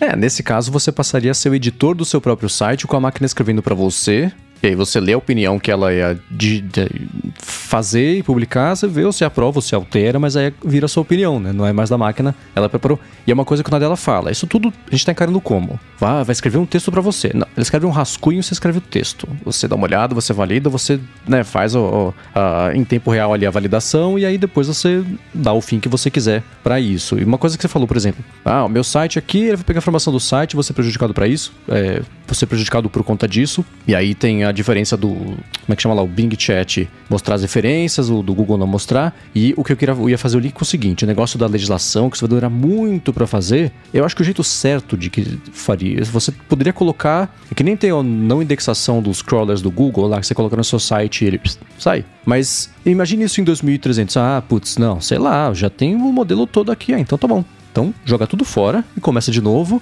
pegando informação só de quem permitir que pegue informação. Mesma coisa com o treinamento de imagem, de todas essas IAs que mastigam os dados coletados e, e cospem uma coisa ou nova ou remixada, uma opinião, isso em 2300, aí beleza, mas para fazer do jeito certo, deveria ter um jeito de ter um opt-out ou de você ser compensado por fazer parte daquele balde de informações, o que não vai acontecer porque a conta não fecha. Mas é, é, é o mesmo modelo de, do, do, da Uber, da Amazon com os galpões, do iFood com os entregadores. Assim, se você fizer do jeito certo, você vai à falência. Esses negócios só dão certo porque eles são insustentáveis nos pedaços que a legislação não, não garante que sejam sustentáveis. Então, Uber, por que, que dá certo? Porque os motoristas ganham merreca num mercado que não é regulamentado. A Amazon consegue contornar no mundo inteiro as leis trabalhistas para fazer o pessoal trabalhar lá, não conseguir nem no banheiro, tem que andar com a garrafinha, fazer xixi de pé, andando ainda, indo lá pegar a caixa de YoPro que a pessoa comprou vai receber hoje na casa dela. O, mesma coisa com o iFood e com os entregadores. Então, esses negócios só dão certo porque eles são insustentáveis. Se o, o, a OpenAI ou todo mundo tivesse que compensar todo mundo que faz parte do modelo de treinamento de dados, não tem dinheiro no mundo que compense esse volume de coisas que foram usadas. Ah, mas aí você pode ter um identificador para saber se aquela informação foi usada numa resposta, e aí se foi usada na resposta, você compensa a pessoa. Mas aí a gente volta ao lance de ser uma caixa impenetrável, opaca, que você não sabe como é que tá o dado, como é que ele foi tratado. Nem o Google sabe dizer que dado foi usado ali ou não. A Microsoft com o OpenAI não detalharam como que eles estão fazendo o negócio das referências. Quero muito saber, porque, assim, já comentei algumas vezes. Eu passei os últimos dois anos que eu trabalhei com publicidade trabalhando para uma agência que só fazia coisas para farmacêuticas e eu acostumei a ter uma linha de raciocínio que precisa de referências para qualquer afirmação que você fizer. Pode ser o texto mais genérico e insosso do mundo. Nos últimos dois anos, as pessoas passaram a ficar mais preocupadas com saúde. Tá, cadê o estudo que comprova isso? Deixa eu ver. Bota é o tipo link. aquele. é, tá na caixinha de leite, né? Fonte de cálcio, asterisco, aí lá embaixo asterisco. Como qualquer leite. Né? Tudo tem que ter a, a explicação, né? Exato. Então, assim, vendo, e eu questionei isso algumas vezes aqui, cadê a referência, como é que é, como é que você vai confiar? A Microsoft deu o primeiro passo para isso e vamos ver na prática como é que vai ser, porque tá num, teve o demo, tá num beta super limitado, não conheço ninguém que usou, só viu lá os exemplos, estão lá, ah, se inscreva aqui, você vai ter acesso, não sei o que lá, né? Vamos ver, mas o, o, esse mercado ele é muito empolgante. A gente que está há mais tempo aqui, a gente já com, a gente vê a oportunidade e vê como é que vão usar isso do jeito torto para benefício próprio, que esse é o papel das empresas, porque é assim que elas estão gigantescas. O papel não, é assim que elas fazem para ficar, é que elas são, né? Então, o meu ceticismo vem daí, apesar do meu otimismo dizer, não, é legal, cara, segura aí que vai dar certo. pois é. E partindo pro hashtag AluanDT, a Mariana Bentivoglio uh, disse, fora o Ivory, algum outro aplicativo recomendado para explorar a nova rede, não querer investir sem saber se eu vou gostar de lá. Trial do Ivory? Não tem trial.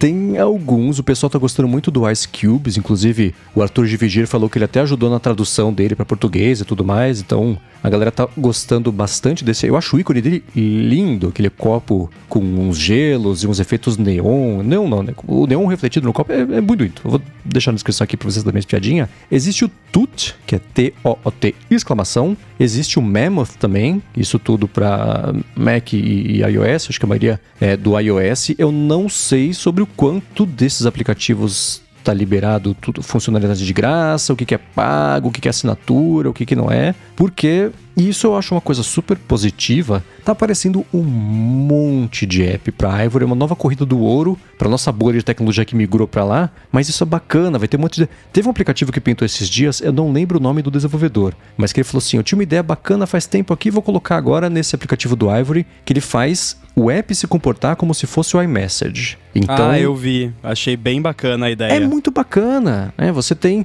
A, a, a cada, cada pessoa tem um, uma timeline própria que você entra do perfil ali e vai. Você pode conversar com ela e volta, fica, tudo fica no, numa linear ali. Eu achei super bacana. Nada prático, mas super bacana, né? Então, se ele tiver um jeito de unificar a timeline, melhor. Assim eu usaria. É prático para quem usa dessa forma, né? Porque pelo que Sim. eu entendi da explicação da, da pessoa que fez esse app, é que a, a pessoa usa assim, ela gosta de ir em cada pessoa que segue e ver o que aquela pessoa postou, né, recentemente. Então, uhum. se, deve ter mais gente que usa assim. Para quem não usa assim, não é, né, não é pra gente, basicamente.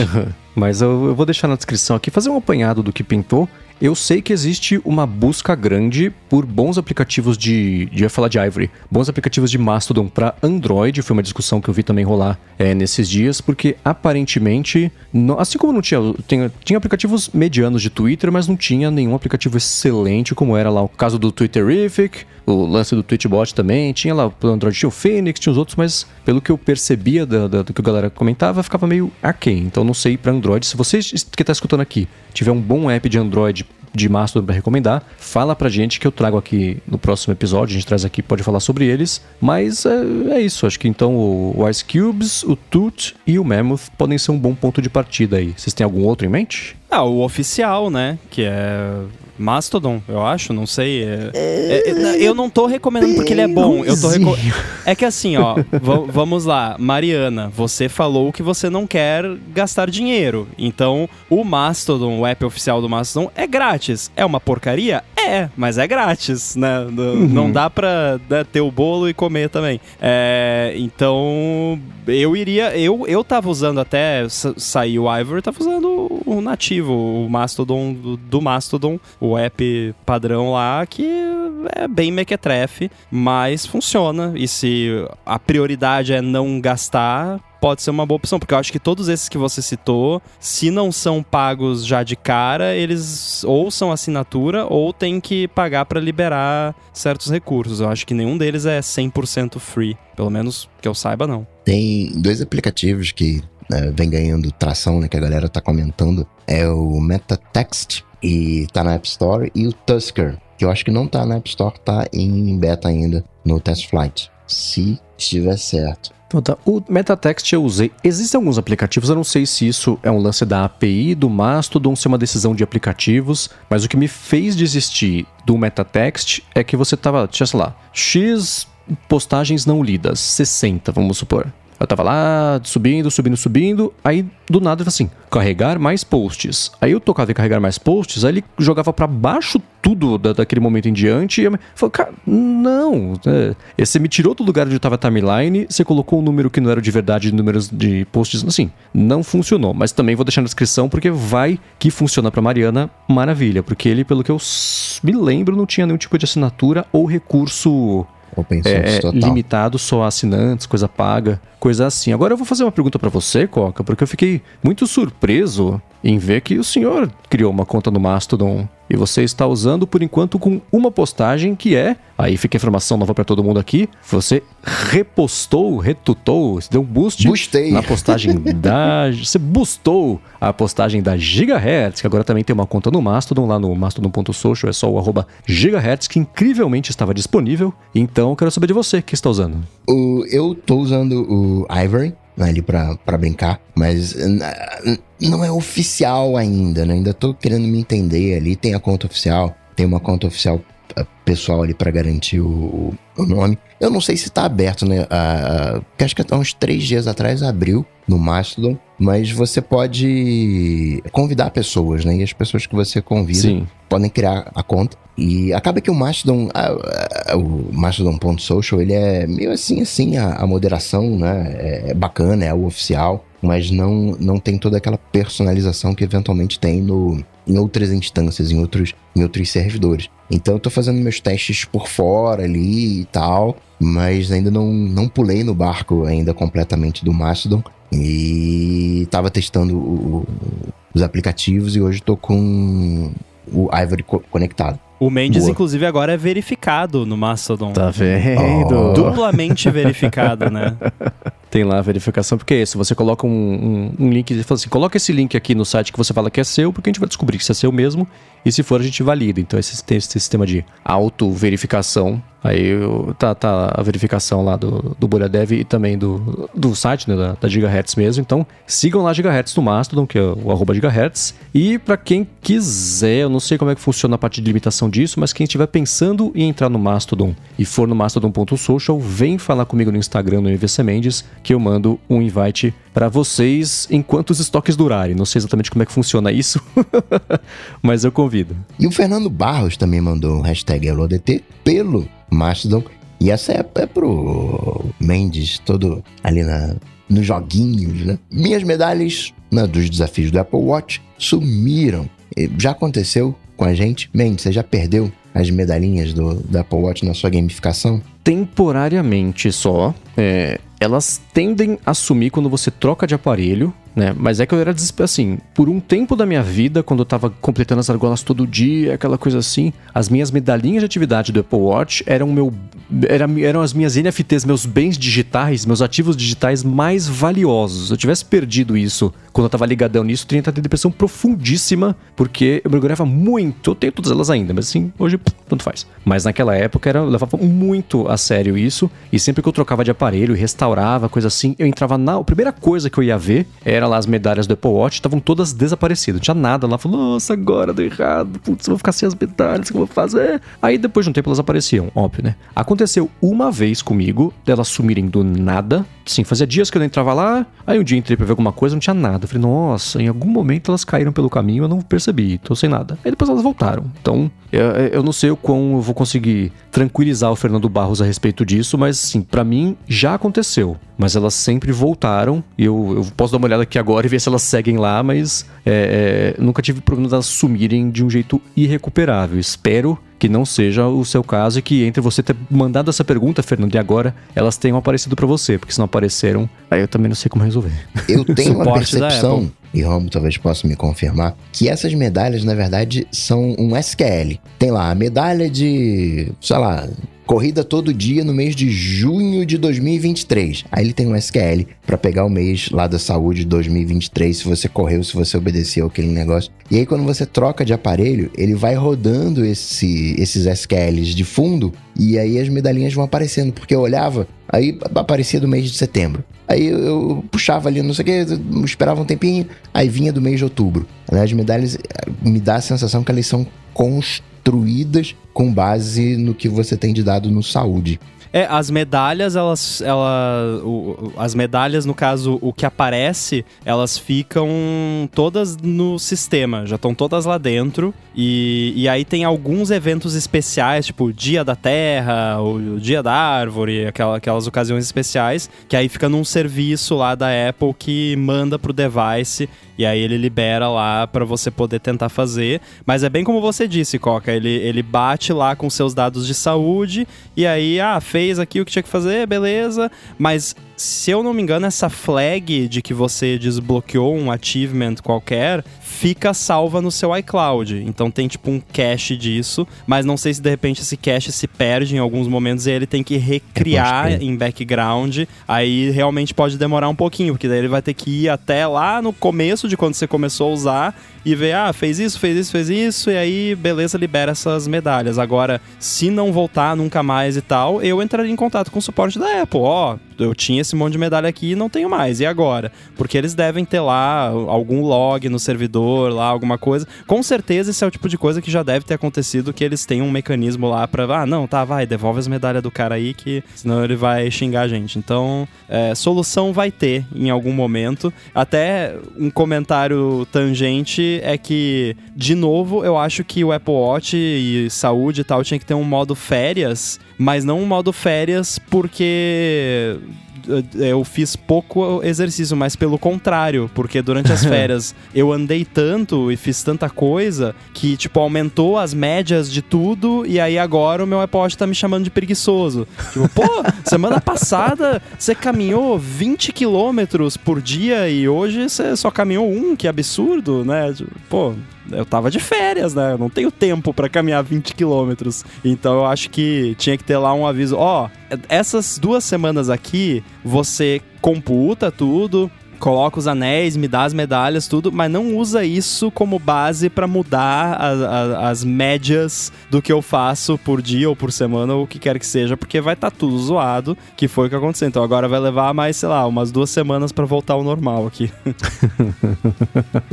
Eu desliguei todas as sugestões de ajuste de calorias semanais, de incentivo, de. Assim, não, eu, eu registro o exercício que eu faço e me dou por satisfeito agora com isso, porque mesmo o lance de aumentar as calorias, ele ia pegando essa distância das médias das últimas semanas, de exercício e tudo mais, só que era sempre para cima, até chegar em níveis insustentáveis, de você ter que queimar 3 mil calorias por dia e tem dia que não dá, né? Então. Nossa, tem aquela, no, aquela notificação passivo-agressiva, check your rings, tipo, Aham. sabe? é, Não tem coisa pra te Volta deixar pro mais nível easy, seu preguiçoso, é, né? não, não tem coisa pra te deixar mais pra baixo. Tipo, você tá num dia ali estressadaço no trabalho, sentado na frente do computador às 5 horas. Não devia, mas às vezes precisa. Aí tá o seu relógio. Check your rings. Pô, tô trabalhando. Para de encher o saco, né?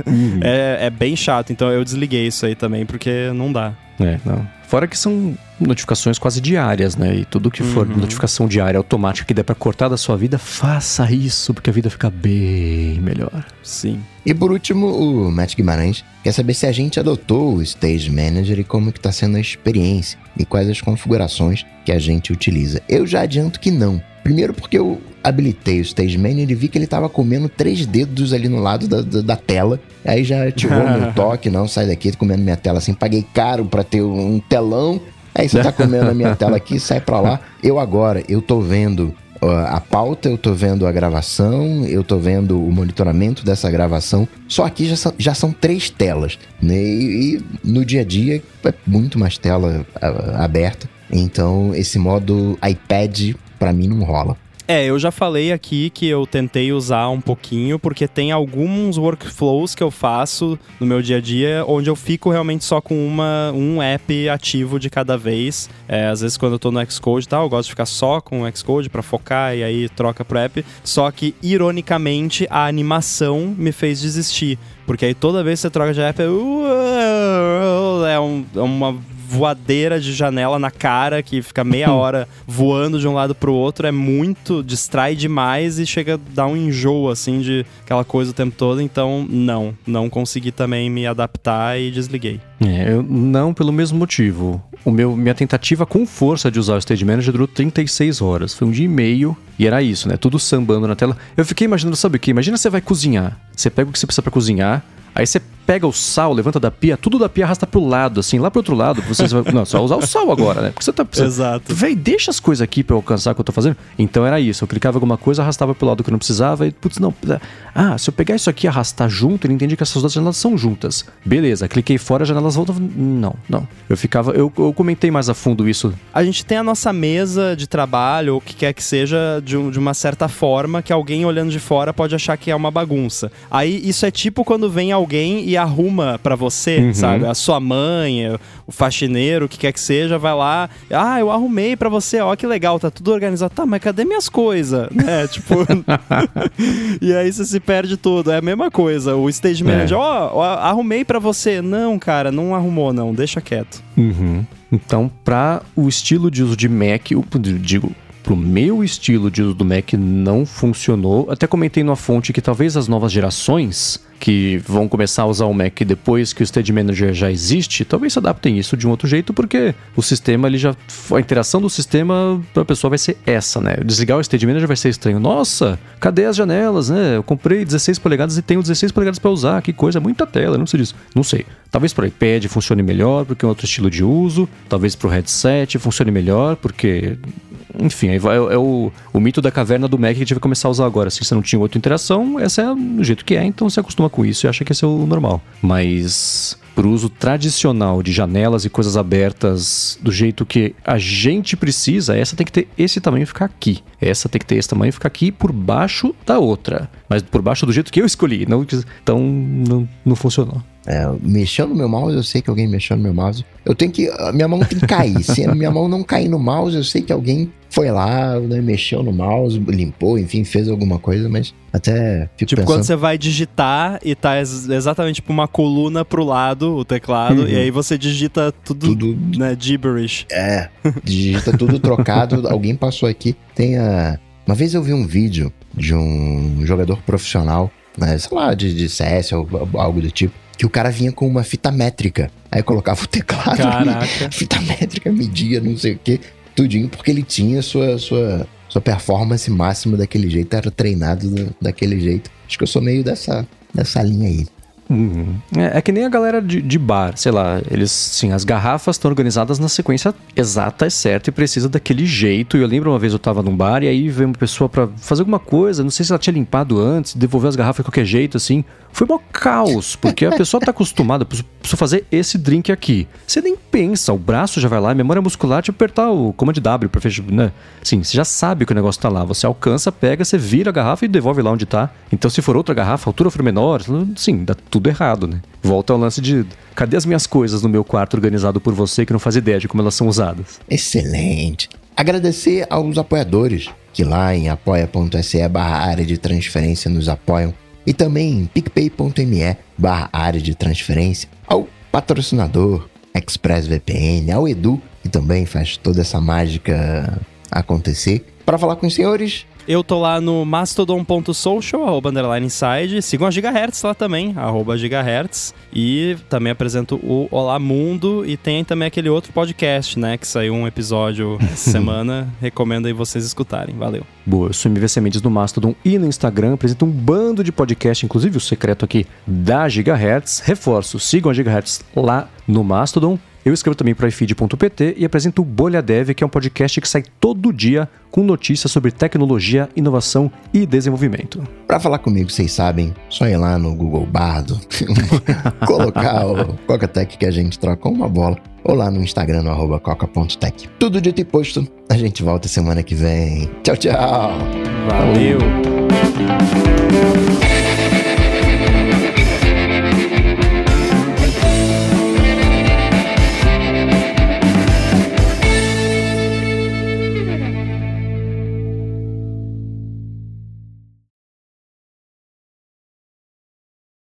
Eu tenho por hábito descadastrar de todo o spam que eu recebo, isso assim, há anos. Então eu sei que eu recebo bem menos spam do que a média. Tem dia que eu passo um dia sem receber spam, o que é incrível. Mas uhum. ainda assim eu não tenho a menor fé cada vez que eu cadastro, que assim, metade dos links que você clica lá, descadastrar aqui, ele dá um, um 404 lá e, e, pronto, né? E os que funcionam, tem o do Santander, Santander, do Banco Inter, que é um cachorrinho triste. Ah, poxa, você está indo embora, tudo bem, vamos respeitar a sua escolha. Dá três dias. Então, cartão, Oferta, hum. seguro.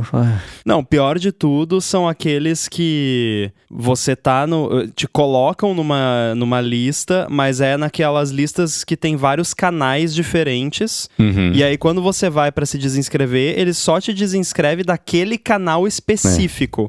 É. Então spam tem tipo. de quarta-feira à tarde. É, spam do, do, do, desse segundo do dia. Se for no segundo seguinte, já é outro, outra lista de spam. E aí você tem que se descadastrar cadastrar um por um. Às vezes tem lá, remover de tudo, apagar completamente. E aí as opções são, são hilárias, né? Porque é, é, tem sempre um monte de opção para você dar feedback e tal. Mas a única opção certa, que é sempre, é eu nunca me inscrevi para uhum. esta, né? insira uhum. palavrão disso, da sua escolha aqui. Porque eu, eu nunca me inscrevi. Eu sempre, cara, eu sou ninja para detectar, tipo, quando tem aquele checkbox, né? Ah, quero receber novidades. Cara, eu sempre tô de olho para e ainda tem uns que são meio sacanagem, né? Que tipo, marque aqui se você não deseja receber é. nossos e-mails.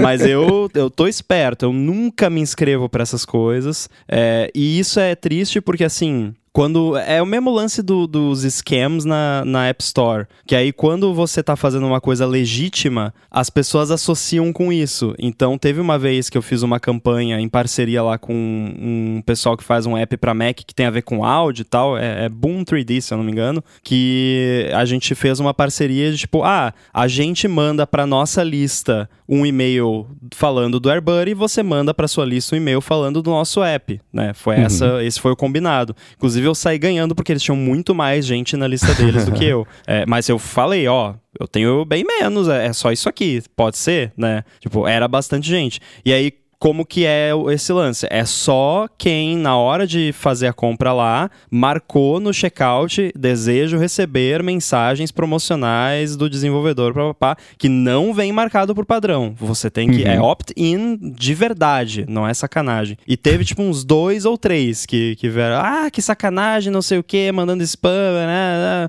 Cara, desculpa, mas você realmente se inscreveu. E uhum. tem o botão lá para desinscrever, e se você clicar, ele vai desinscrever inscrever, né? Que pior é que tem uns que você se desinscreve e continua recebendo. Não tem sete dias, né? Tipo, tudo bem, removemos o seu e-mail da lista. E você continua recebendo. E não tem o que é. fazer. Você vai receber para sempre. O que mais detesto é assim, não me inscrevi ou não me lembro de ter inscrito, quer dizer que a culpa é minha, que eu tô recebendo uhum. spam. Né?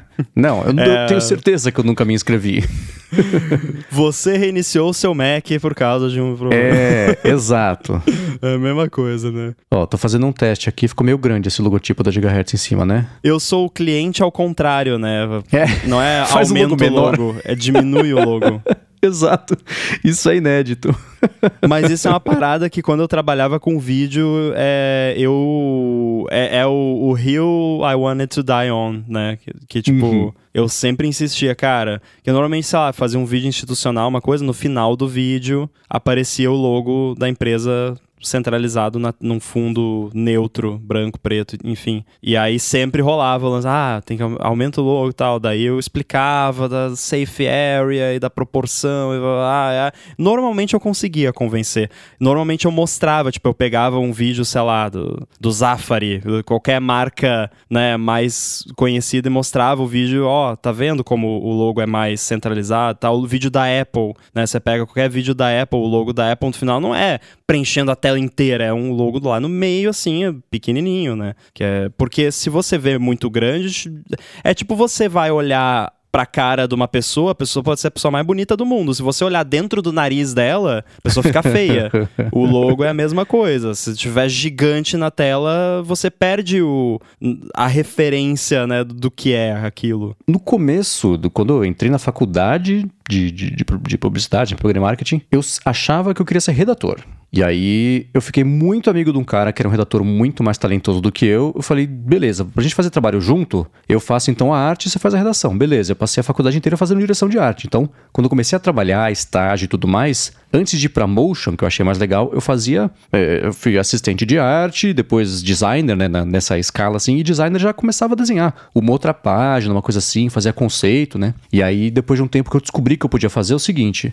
Eu fazia a- página, o layout, bonitinho, tá, tudo que precisava. Antes de finalizar, eu pegava o logotipo e diminuía só um pouquinho. Aí chegava o ajuste, aumenta o logo. Beleza. Ficava do tamanho que eu achava bacana, todo mundo ficava feliz. Eu ficava feliz, o cliente ficava feliz, porque ele tinha pedido pra aumentar o logo, eu aumentei, agora tá do tamanho certo.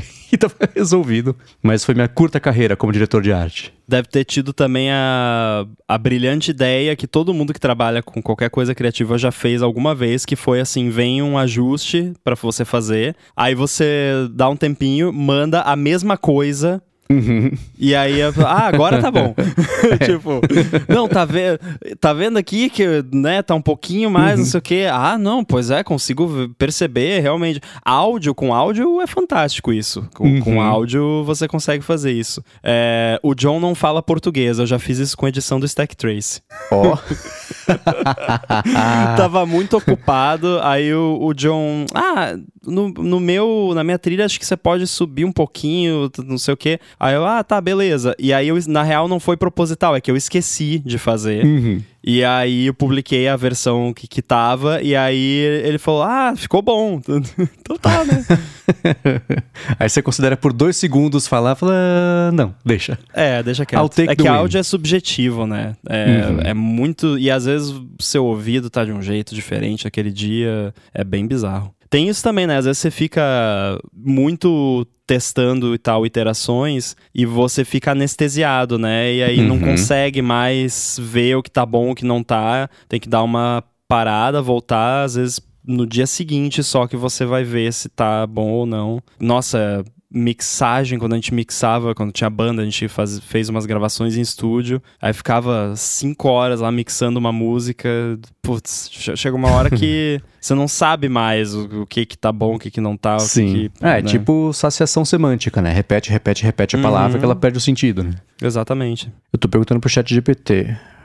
How, how can I contact Cocatec? Vamos ver. Tá pensando, segue pensando. Fraco ele, hein? There are a few ways you can contact Cocatec. Um, website.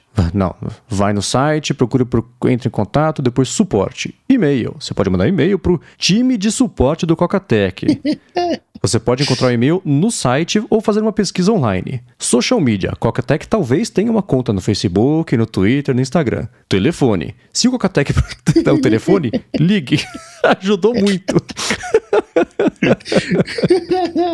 Bem humano. né? Pode passear na praça de mão dada com a Siri.